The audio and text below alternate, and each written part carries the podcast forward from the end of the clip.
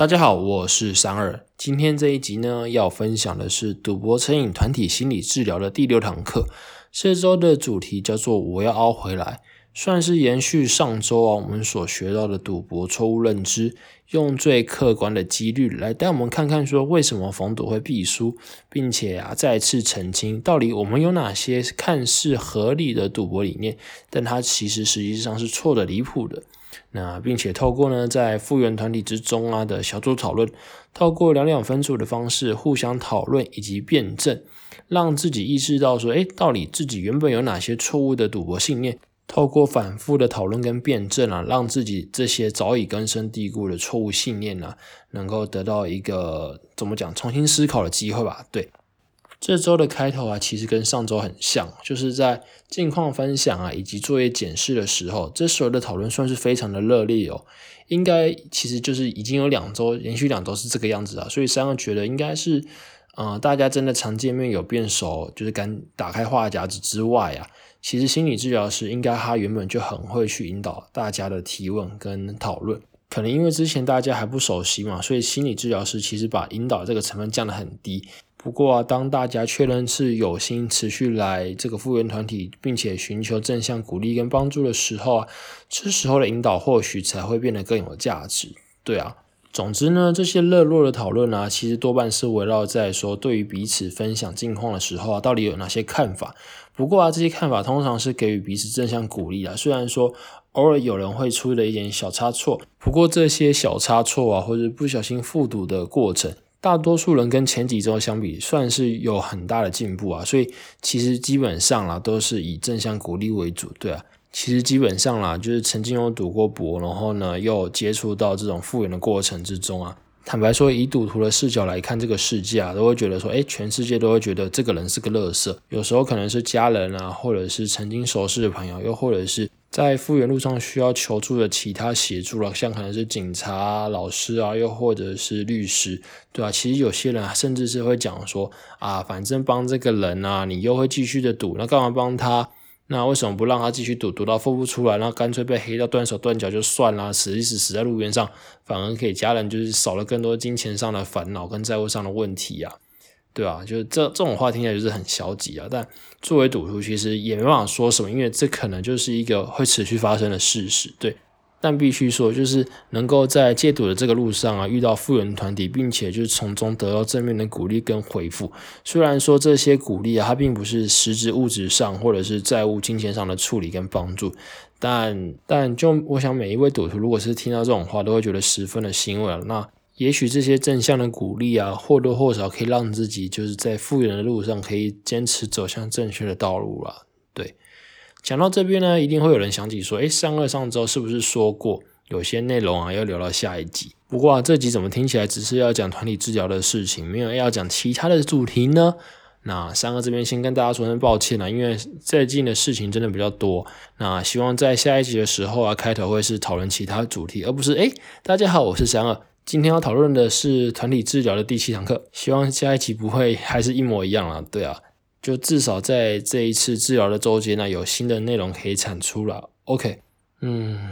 在三二这集分享这周的课程内容之前呢，三二想用我自己的例子来跟大家做一个分享。对，这个例子就是刚刚前面提到，就是其实三二在过去某些集数都会说，诶，那我下一集要不要做某些事情好了？可是其实。等到下一集的时候，又发现，哎，怎么这个事情又没有做？然后又找了一些理由来搪塞听众，对啊。不管三二这周是真的很忙了，还是说就只是在开录的时候随便找个借口来搪塞我没有做的这件事情。不过没有做就是没有做啊，势必这个事情总有一天还是要做的。对吧？可是如果又没有做了之后，又再许下一个会要做的承诺，这其实听起来就是跟赌徒一直说啊，我不会再赌了，真的不会再赌，我知错了，然后结果干他妈的，下一次又再继续赌。不论是前面提到的戒赌啊，又破戒，又或者是说说要录一集，可是却没有。当今天这种事情反复发生之后啊，其实一直承诺又一直做不到，会让其他人就是非常的失落，甚至是再次不相信嘛。这种事情啊，如果发生在感情上，可能就被叫渣男嘛。啊，如果发生在商场上或职场上，就一定会被别人叫小人，啊，或者是用很多更难听的字眼来去形容这样行为的人。不过啊，这边三个想强调的重点，并不是说一直空口说白话会造成的不信任。其实啊，三更想要强调的是，每个人都可能会遇到的问题，叫做拖延。每个人呢，他可能自己的拖延事情的程度可大可小了。那像有些人可能就是在小学的时候啊，暑假作业或寒假作业，都习惯是在开学前的前几天才开始临时抱佛脚去做嘛。那有些人可能是考试的时候啊，就是呃等到最后几天才去准备临时抱佛脚这样。又或者是有些人呢，就是明明他。这一期要缴信用卡的卡费，可是他总是喜欢拖到就是要关账的前一天才去处理这一类的事情。这种拖延啊，其实长期下来，我觉得他会有一种，就是从一件事的拖延啊开始习惯，并且拖延到其他日常生活中的面向。这时候啊，如果我们是那种惯性习惯拖延的人，或者是身边有这样的人，那我们讲，或者是经常听到那句话是什么？好了好了，我等一下就会做了。那等一下到底会不会做？其实不知道。对，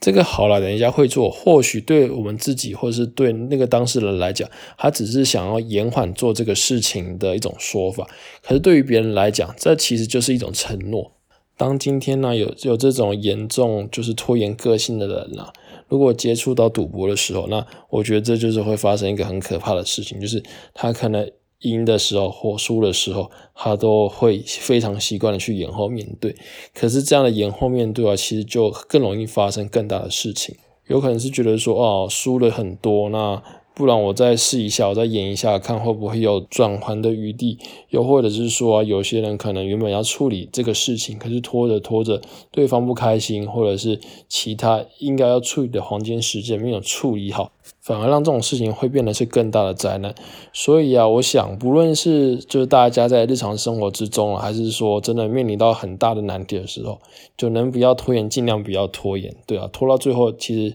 往往效果并不会是好的。OK，好，呃，这个好像讲太多了，那回到这周的团体心理治疗了，对，这周其实一开始讲的就是几率嘛，那什么是几率呢？简单来说，就是指在多次的试验之中啊，某一个事情出现的频率或者是次数的那个比例嘛。就像是大家如果有玩过，就是丢铜板去猜正面反面的话，那大家都会知道说，这个正反两面出现的几率就会是五十趴嘛。或者是说骰子它有六个面。在正常不作弊的情况之下，它每一面出现的机会都会是一样的。那一点到六点，那每一点出现的机会就会是一除以六，六个面就会是六分之一嘛。大家应该觉得说，诶，刚刚讲这个东西基本上就是小学生都会知道的事情嘛，那干嘛在这个时候提？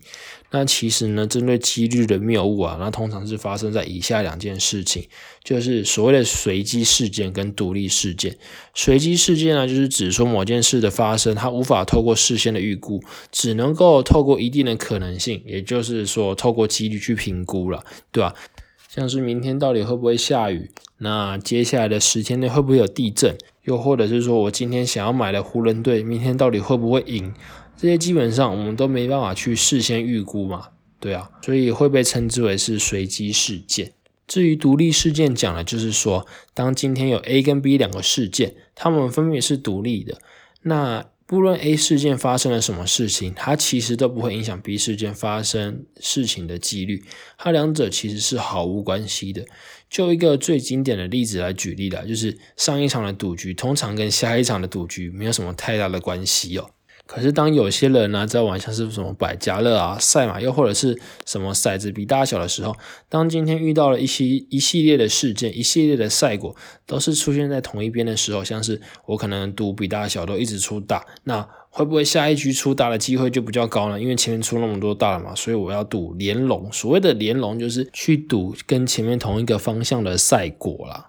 又或者是断龙啊，断龙就是连龙的相反，就是前面同一边的赛果。那这一次我决定要下它另一边，就是赌说，哎，它前面发生了那么多次，总该发生另一边了吧？对啊，就会把这种独立事件错看成是有那种连续性的相依事件。那真的所谓相依事件呢，它指的是有因果关系，像是说，哎，今天早上下雨。那可以预期说，接下来同事可能会比较晚到，因为他可能在上班的时候啊，大家开车都开比较慢，所以遇到塞车之类的，这种才是符合所谓的相依事件，也就是有因果关系的事件。对，在前面其实带大家认识到什么是几率，应该大家都知道什么是几率啦，对，以及所谓的随机事件，就是呃会无法预测，可能是有几率性发生的事件，以及所谓的独立事件之后啊，其实有有些人就会认为说，诶，我在赌博，我其实是可以透过自己的技巧来去提高我的胜率啊，那这种到底是该算还是不该算？其实绝大部分的赌博，它就是几率游戏嘛。那几率游戏就是指说，透过数学去计算啊，或者是玩家的能力或者是技能，没办法去影响或者是操控游戏的结果，所以他根本很难去发展出有一个制胜的策略，或者是获利的方程式去精准预测结果，对吧？像是那种纸牌游戏啊、百家乐啊、吃饺子老虎机或者是乐透，真的很难透过自己的技巧去战胜这一切。纵使有，那可能真的也很难，也不是我们这种凡夫俗子可以学到的，对吧？所以啊，当各位听众，如果你今天在 IG 上看到有人说，哦，我有一个很厉害的城市啊，可以去帮你分析，或者是去跑模型，那你只要跟着我们去打百家乐啊，或者是去做运动赛事的投注，你就可以越赚越多钱，然后就圆你人生的第一个梦哦。你各位要知道，如果他们真的那么厉害，可以做这些事情啊，那以现在就是台湾的娱乐城啊，网赌这么。这种泛滥的情况之下，他们应该就是很可以轻而易举，就是透过自己的那些能力跟技巧，就是在庄家这边赚到一大笔钱嘛，对不对？那又何必那么佛心去分享到 IG 上台湾的芸芸众生呢？嗯，这种大家就比较信了哈。那讲完了几率游戏，其实就有另一个叫做是技巧的游戏。那这个技巧的游戏，其实就是说啊，玩家的能力对于游戏的结果是可以掌控的。那这种结果呢，主要会是取决说自己在这些呃游戏上付出的努力程度有多少。那像是说什么骑马啊、射箭啊、象棋啊、足球、羽球等，这种听起来比较是那种竞技成分的运动为主了，或者是说一些棋艺类的游戏。在这边讲完了几率游戏跟技巧游戏之后啊，为了要看大家学员们对于这些事情上的分辨是如何，所以心理治疗师啊其实是有简单准备了一些题目让大家去做判断了。那分别是说以下几项啊，它到底是技巧游戏还是几率游戏哦？那首先是篮球。大家一致认为篮球是技巧游戏啊，因为毕竟真的很难靠赛就可以一直投进很多颗三分球，对吧？应该蛮难的。再来第二个是德州扑克，这一点呢，有些人觉得它是技巧游戏，有些人觉得它是几率游戏。第三个呢是比大小，那统一都是觉得说它就是几率游戏了，对。第四个夜市常见的套圈圈，这个的话呢，大家也认为它是技巧游戏，也许就是会用那什么手腕的力道啊，或者是有些什么特别的瞄准的方法，可以让他们就套比较多圈圈了。再来第五个麻将，麻将的话，有些人也是觉得它是几率游戏，有些人觉得它是技巧游戏，大概是一半一半。再来第六个围棋，大家都一致认为它是个技巧的游戏啊，对。再来最后一个就是赌球赛。赌球赛的话呢，这蛮有趣的，绝大部分人都认为它是几率游戏哦。那这其实这样的回馈跟过去心理治疗师的认知不太一样，对，因为其实很多人啊，我相信都认为说赌球赛啊，可以透过一些几率或者是技巧，又或者是模型上的演算啊，去取得一定的胜率了。也许这些做法是有，但是就就我们来讲，我们都输得很惨，所以就不相信它会是个技巧游戏啊，对。当大家做到完这个七个游戏的分类之后啊，其实像德州扑克，又或是像麻将，他们看起来就像是几率游戏，可是却又涉及了一些技巧的成分在里面。那确实啊，有些游戏在熟悉或者是反复练习之后，对于这些游戏的情境判断能力应该会提升，没有错。只不过啊，这不代表说。我们或多或少对于这些判断能力的提升，能够真的让我们掌控游戏的赛果嘛？对不对？没有，还是没办法掌控，它终究还是几率游戏的一环。所以，所以在游戏中啊，还是很存在了大量的不可控因素了。那经过研究显示啊，那些号称是专家或者是赌神的赌客，他们在赌局的金钱结果表现，就是跟我们电脑买乐透的时候啊，做随机选号的效果是一样的，基本上都是输钱的。这个结论呢，其实是国外的论文在写的，它就是探讨说，所谓的运动游戏运彩啊，到底赌客能不能真的去战胜这些随机事件呢，并且从中获利啊？就算是国外那种啊，就钻研十几二十年运动赛事的资深分析师啊，他们其实常年下来的胜率顶多就是维持在五十五趴到五十七趴左右。有些人可能会觉得说，哎，五十五趴、五十七趴怎么胜率那么低啊？又或者是说，哎，五十五趴跟五十七趴，那我有超过这个所谓的五十趴，那我是不是就有获利的可能？那大家其实不要忘记哦，就是在赌盘的游戏上来讲啊。庄家也不是笨蛋，通常他们在下注的时候啊，取得报酬会有一个所谓的赔率，那这个赔率呢，其实就会影响到所谓的期望值了。也就是说，在某个固定赔率的情况之下，那个胜率通常要维持在一定的数值跟水准之下，才有机会去让这个期望值是正的。这个通常几率啊，以上的了解可能是五十三趴到五十八趴这个区间，哦，要超过它才有机会获利。假设真的你很厉害，去掌握了这个可以提高胜率的方法，但你要知道，这个胜率不会是说你一辈子每一场下注就可以是稳定赢钱，它一定是中间上上下下震荡来震荡去的，有时候赢钱，有时候输钱，有时候输超多的钱，有时候赢超多的钱，这个都很难预估。对，那也许在这个上上下下的过程之中啊，你就乱了心性。然后呢，让自己原本应该是走正确策略的这个路上啊，就是变了个调，然后开始发疯啊，发疯就会怎么样？就会下坠，下坠就会赔很多钱，然后就会负债，然后就会弄得自己很惨啊，家人不开心啊，全世界都觉得你是乐色，对啊，所以是不是讲到这边呢？下来觉得，嗯，还是不要赌，会不会比较好？毕竟呢，几率游戏本身就是非常难控制的，对啊，就是我们宁可去控制说日常生活中。能真的稳定控制的事情啊，虽然这种事情可能少了一点刺激感，不过呢，这些感觉其实可以从日常生活中呢找到其他的行为来替代它，不一定要透过赌博这个方式。虽然虽然赌博真的可以带来很大的那种刺激感了但终究它的后果就会是有害的刺激嘛，所以真的就不要这么做了。OK，好，讲完前面这些几率啊、独立事件啊、随机事件，又或者是一些掺杂着技巧的几率游戏。不过大家要知道，就是当自己有那种根深蒂固的信念或者是概念的时候。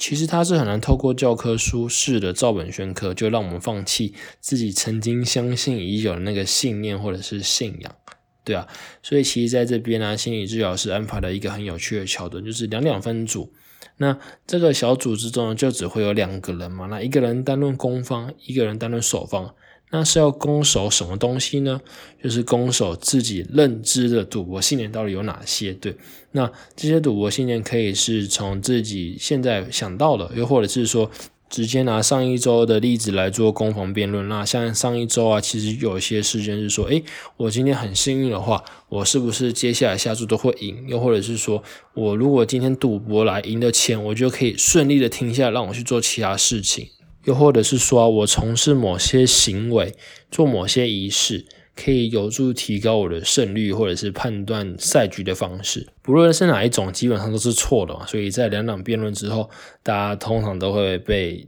就是被说服，就是说，哦，原来我过去的赌博信念是错的。可是大家有没有好奇说，为什么我过去会有这些错误的赌博信念？到底是为什么呢？是因为我们很傻、很天真、很白痴吗？还是人类本身呢，就有一些错误的迷失，只是好死不死，我们把这些迷失跟赌博连接在一起，导致我们就是研发了很可怕的后果。那在心理学上，其实有两个现象，一个叫可得性结失，就是可得性就是那个唾手可得的可得嘛。那结思就是敏捷的捷，思考的思。另一个是所谓的确认偏误，也可以称之为肯证偏误。肯是肯定的肯，证据的证，肯证偏误。好，首先我们先来讲这个可得性解释啦。所谓的可得性结思呢，就是讲说可取得性越高。或者是越容易想到的事情或情境，我们人类啊就会把这些容易联想到的情境，当做它会有比较高的发生几率。以下这段是心理治疗师分享的一个很有趣的案例啦，就是大家可以想一下哦，到底搭火车安全还是搭飞机安全？大家有没有心里有一些想法呢？有些人会觉得火车比较安全，有些人觉得飞机比较安全。可是当这个实验啊，国外的实验做出来之后，很多人都会觉得是，诶，其实搭飞机是比较危险的，反而搭火车比较安全。可是实际上啊，经过数据佐证的结果，其实是搭火车比较危险，反而搭飞机比较安全了。可是为什么在这样的结果之下，人们想象的那个方式跟实际上数字论证不一样呢？那这可能是因为啊，因为当今天飞机失事的时候，它很容易有那种大篇幅的报道。可是当火车失事的时候，它可能就是诶一个很小的事情，可能我们看过就忘记了，所以。虽然话是这么说了哈，不过大家可以想想，就是台湾的空难跟火车比起来，好像大家对于空难的记忆真的是比较印象深刻了。虽然说三二就这点也没有真的去查证说火车或者是飞机的那个事故次数，可是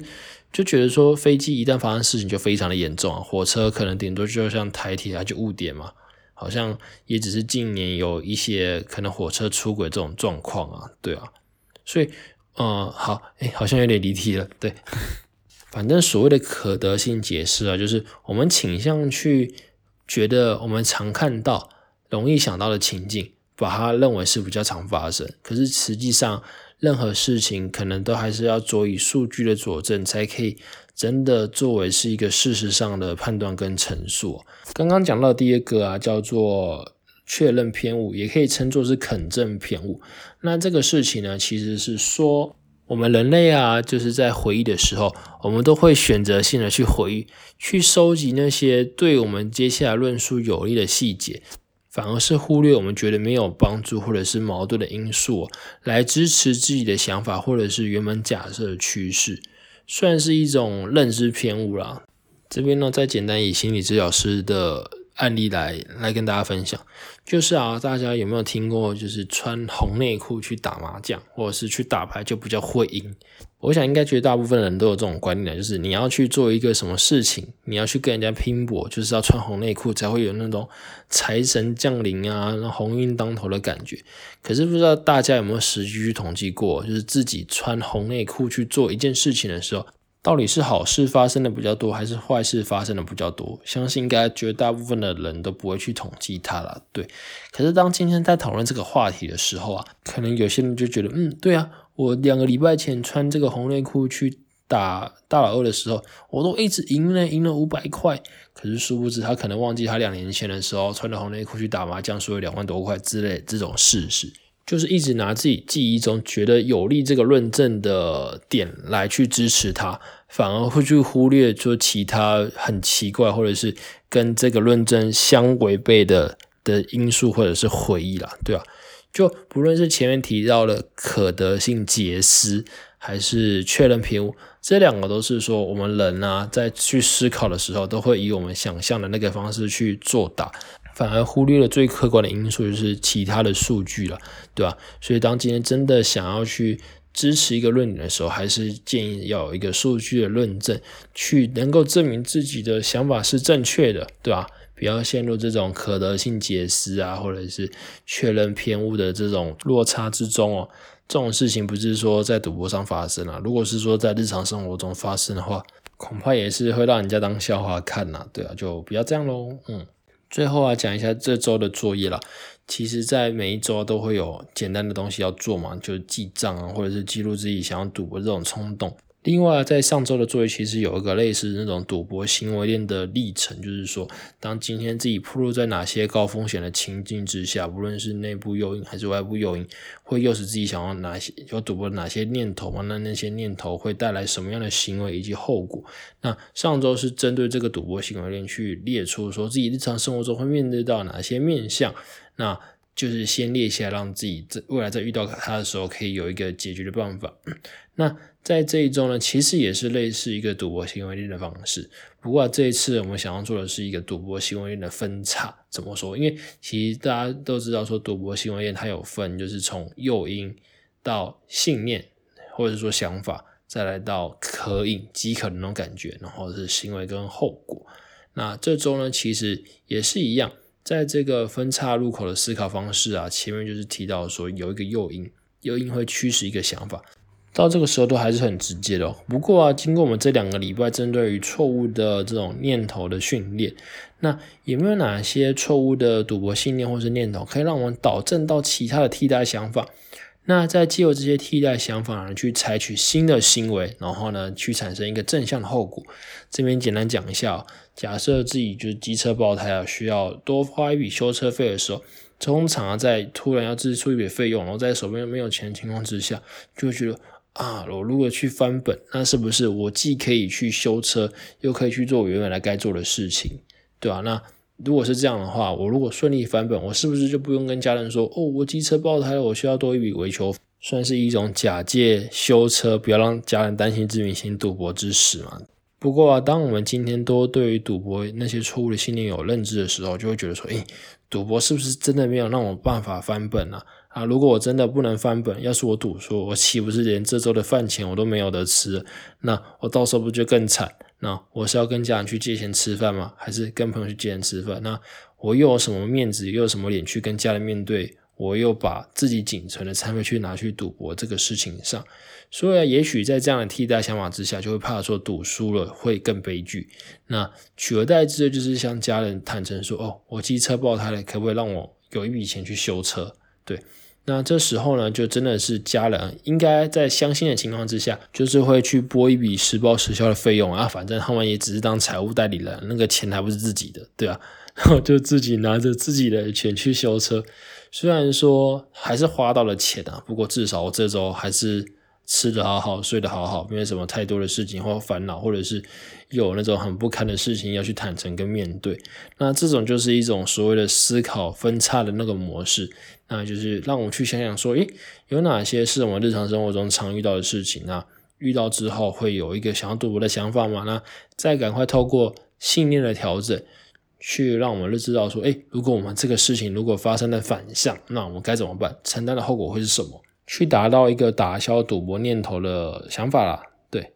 好啦，那这周的主题就先分享到这边啦。前面就是比较多一点废话啦，希望大家这几听的还习惯。节目的最后啊，再跟大家分享一下，就是三个有开一个 Telegram 啊，就是不论你是赌徒还是赌徒的家人或者是亲朋好友。如果就是想要在这个戒赌复原的路上有更多的伙伴可以给予你支持跟正向的鼓励的话，就是欢迎加入到这个群组。那这个群组三个会放在就是 podcast 的详细资讯里面，就透过那个网址就可以进来了。最后呢，大家如果真的有任何的问题想要私下问三二的话，欢迎到 IG 搜寻不切实际，记是记录的记。那又或者是你可以直接去 Telegram 跟大家就是问问问问题啊，聊聊天这样，对吧？那有任何的问题啦，三二都会竭尽所能的回答。那这集的分享就先到这边喽，希望下一集就是在下礼拜三之前有一个新的主题可以产生。那就先这样喽，拜拜。